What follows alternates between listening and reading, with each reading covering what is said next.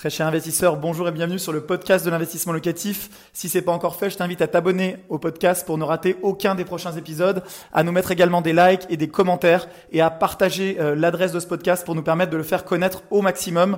Place à l'épisode du jour, c'est parti. Alors quel est mon avis sur une éventuelle crise des subprimes en France? Faut-il s'attendre à une restriction euh, plus forte de l'accès au crédit immobilier dans les prochains mois?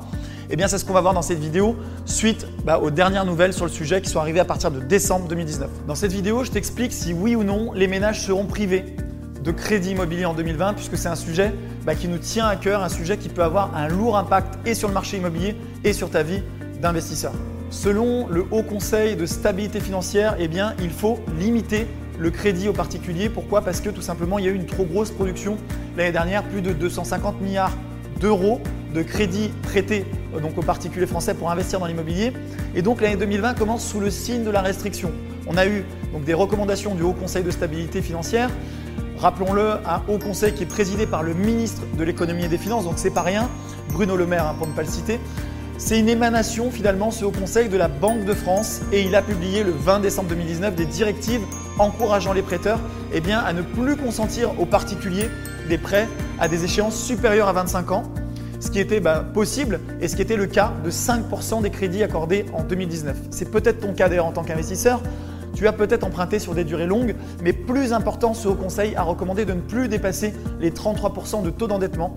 Donc euh, comment on calcule ce taux d'endettement de 33% En fonction de toutes les ressources et biens de l'emprunteur et de toutes ses charges? le 14 janvier, le gouverneur de la Banque de France, François Villeroy de Gallo, a réitéré ses consignes à l'occasion des vœux qu'il a présentés au secteur de la finance et notamment aux grandes banques.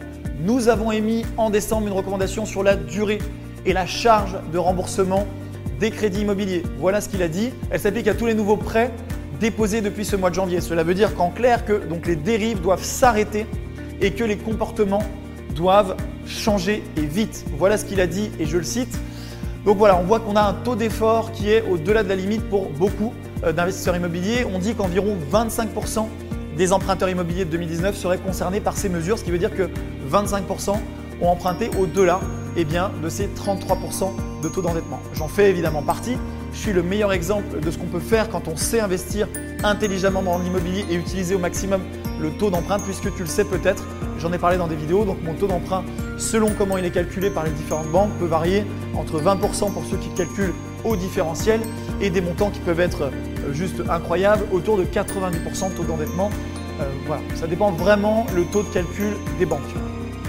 Est-ce que donc en tant qu'investisseur immobilier, on va pouvoir continuer à emprunter et à investir en 2020 C'est la question.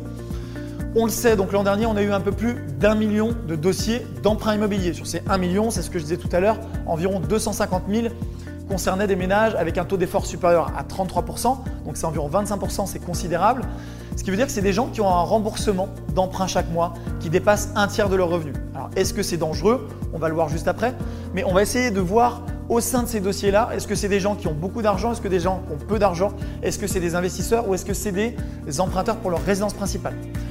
Sur ces 250 000 dossiers donc, qui ont explosé le plafond des 33%, on voit que 35% donc, de ces 250 000 concernent des, revenus, des ménages aux revenus modestes. Donc concrètement, ils ont dépassé le plafond, souvent pour acheter leur résidence principale.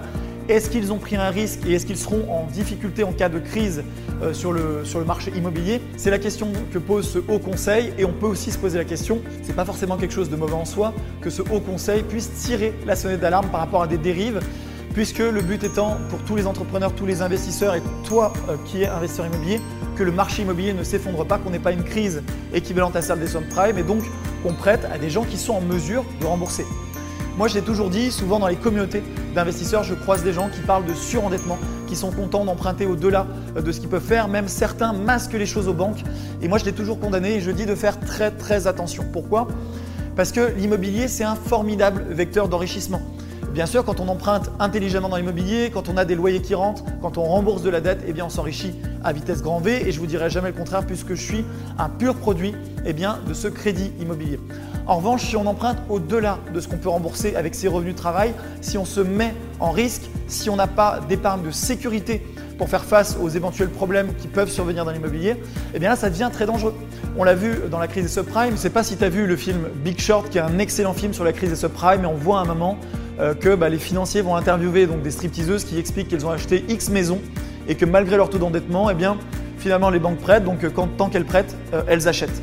Et en fait, ça crée des problèmes, c'est-à-dire que quand on emprunte et que tout va bien et que les loyers rentrent, eh bien tout va bien, mais quand on doit faire des gros travaux sur l'immeuble, quand on doit supporter d'éventuels impayés, quand les taxes augmentent, quand les régimes fiscaux changent, eh bien on peut avoir des gros problèmes de remboursement sur les populations qui se sont surendettées. En bourse, on dit toujours, c'est quand la mer se retire qu'on voit qui se baigne nu. Donc en immobilier, bah, c'est bien de se baigner nu parce que ça veut dire que tu utilises ce fameux effet de levier bancaire. Mais attention, je te mets en garde, ne rentre pas dans euh, les systèmes dont certains parlent, qui sont l'illusion bancaire, etc., où ils essayent de mentir aux différentes banques pour développer très rapidement un patrimoine immobilier. Parce que tant que le marché euh, immobilier est en forte hausse, évidemment tout va bien. Mais si le marché consolide ou si on est sur un cycle euh, de baisse, puisque ça peut arriver les cycles de baisse en immobilier, l'immobilier c'est un marché qui est cyclique, donc on a des moments où ça monte, des moments où ça baisse, eh bien ça peut être très compliqué pour les investisseurs qui se sont trop endettés par rapport à leur capacité de remboursement. Donc ce qu'il faut comprendre en tant qu'investisseur immobilier, c'est que euh, ce haut conseil ou ce gouvernement, il n'est pas là pour t'empêcher de devenir riche, il n'est pas là pour t'empêcher d'emprunter, il n'est pas là pour être méchant avec les investisseurs immobiliers, d'autant plus qu'il faut savoir que le gouvernement aime les investisseurs immobiliers parce qu'on paye énormément de taxes. Plus euh, il y a de mutations en France, plus il y a de taxes supportées eh bien, sur les mutations immobilières, donc ce qu'on appelle les droits de mutation. Plus l'argent circule et donc plus l'État perçoit de l'impôt et donc plus le budget de financement est positif, etc. On est dans un cercle vertueux. Mais il ne faut pas aller trop loin et mettre en péril eh bien, des foyers qui n'auraient pas la capacité à rembourser leurs dettes dans le futur parce que tout simplement ce ne serait pas les aider. À court terme, on a l'impression que ce sont de mauvaises mesures, mais si elles visent à solidifier ce marché immobilier, selon moi, ce sont d'excellentes mesures. Alors maintenant qu'on a dit ça, toi en tant qu'investisseur immobilier, tu dis Manuel, mais c'est sympa, mais bon, moi je suis investisseur immobilier, je débute ou je veux accélérer, comment je fais si les banques me refusent cet accès au crédit? Alors je vais te dire, reste bien attentif jusqu'au bout de la vidéo parce que je vais te dire quelles sont les banques que tu peux aller solliciter à l'instant où je tourne cette vidéo, lesquelles ont déjà commencé à changer selon bien sûr l'étude terrain que j'ai pu faire et les retours que j'ai eu de mes différents interlocuteurs. Alors concrètement, euh, ces mesures et ces recommandations, ce ne sont que des recommandations. Qu'est-ce qu'a dit le Haut Conseil? Il a dit il faut commencer à aller dans cette voie-là, il faut être prudent et il a donné ces recommandations-là aux différentes banques, mais il n'y a rien à ce stade de contraignant. C'est très important de le comprendre parce qu'aujourd'hui, il n'y a pas de règles établies. C'est-à-dire qu'il y a des recommandations, le gouvernement l'a répété, la Banque de France l'a répété, mais ce qu'on constate sur le marché, c'est que chaque acteur, chaque grande banque fait actuellement comme elle le souhaite. Alors bien sûr, les grandes banques ne veulent pas aller jusqu'aux contraintes, puisque le Haut Conseil a dit, si vous ne faites rien, d'ici la fin 2020, si je constate en tant que Haut Conseil qu'il ne s'est rien passé, eh bien je verrai avec le gouvernement, avec le législateur pour qu'on puisse mettre en place des mesures qui seront contraignantes pour les grandes banques. Quand on a un organisme financier, quand on a une grande banque française, eh on a déjà énormément de contraintes législatives et réglementaires. Alors c'est euh, pour protéger le consommateur, mais les grandes banques, croyez-moi, elles n'ont pas envie d'aller vers encore plus de contraintes parce que ce n'est pas toujours facile d'exercer quand on est une banque française euh, par rapport à des concurrents internationaux qui n'ont pas ces contraintes-là.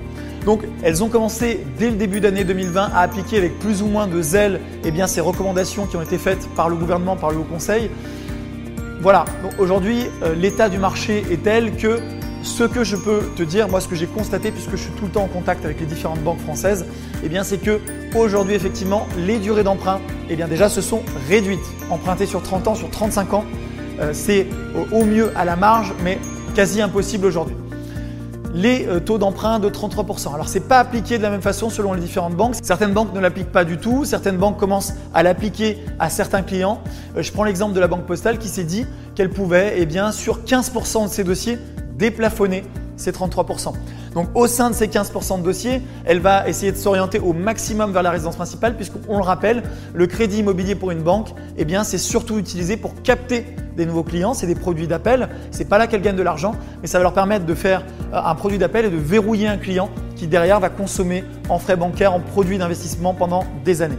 En tout cas, euh, c'est ce que les grandes banques espèrent en vous accordant des crédits immobiliers avec des taux très bas. De mes conseillers LCL, j'ai pu voir qu'ils n'appliquaient pas encore, mais que c'est en voie d'application. Donc, si ce n'est pas encore le cas quand tu regardes cette vidéo, ça le sera probablement dans les prochains mois. Elles prennent quand même toujours en compte une notion de reste à vivre, puisque ce que dit en fait le Haut Conseil, c'est que les banques pourront choisir de déplafonner cette règle de 33%, mais qu'elle risque de leur demander en contrepartie eh ben, de séquestrer une somme d'argent, de nantir en fait au sein des comptes de la banque eh bien, des sommes pour se garantir et se prémunir d'éventuels risques de défaut. Donc moi ce que je me dis en tant qu'investisseur, c'est est-ce qu'une banque aura envie de me prêter en déplafonnant 33% juste pour mes beaux yeux d'investisseur et donc euh, n'en tirent des sommes? On sait tous que c'est un outil qui est très contraignant puisque les banques n'ont pas envie elles ont déjà des ratios, euh, des ratios balles à respecter et donc euh, elles ont déjà des ratios de couverture à respecter qui sont déjà très élevés.